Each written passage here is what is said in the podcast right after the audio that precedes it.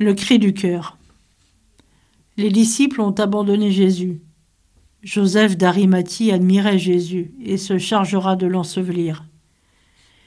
Il accomplit l'un des actes les plus importants du judaïsme, car le corps devait être enlevé avant le coucher du soleil.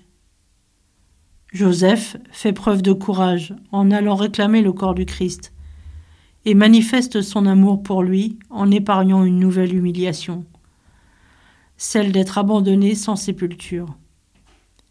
Il prend un soin particulier du corps du Christ en le plaçant dans un linceul immaculé.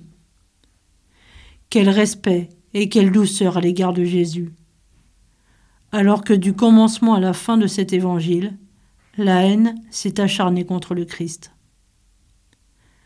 Les femmes présentes, comme au pied de la croix, ressemblent aux vierges sages qui attendent la venue de l'époux en veillant. Marie-Madeleine et l'autre Marie annonceront la résurrection aux disciples. Ce passage me ramène à ma mission à l'hôpital. L'accompagnement de patients en fin de vie a changé mon regard sur la mort.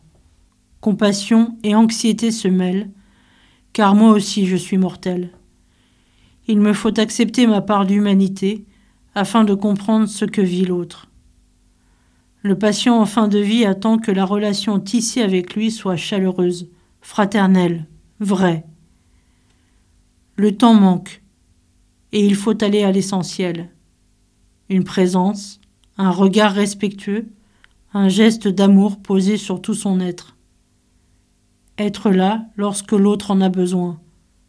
C'est cela le sacrement du frère.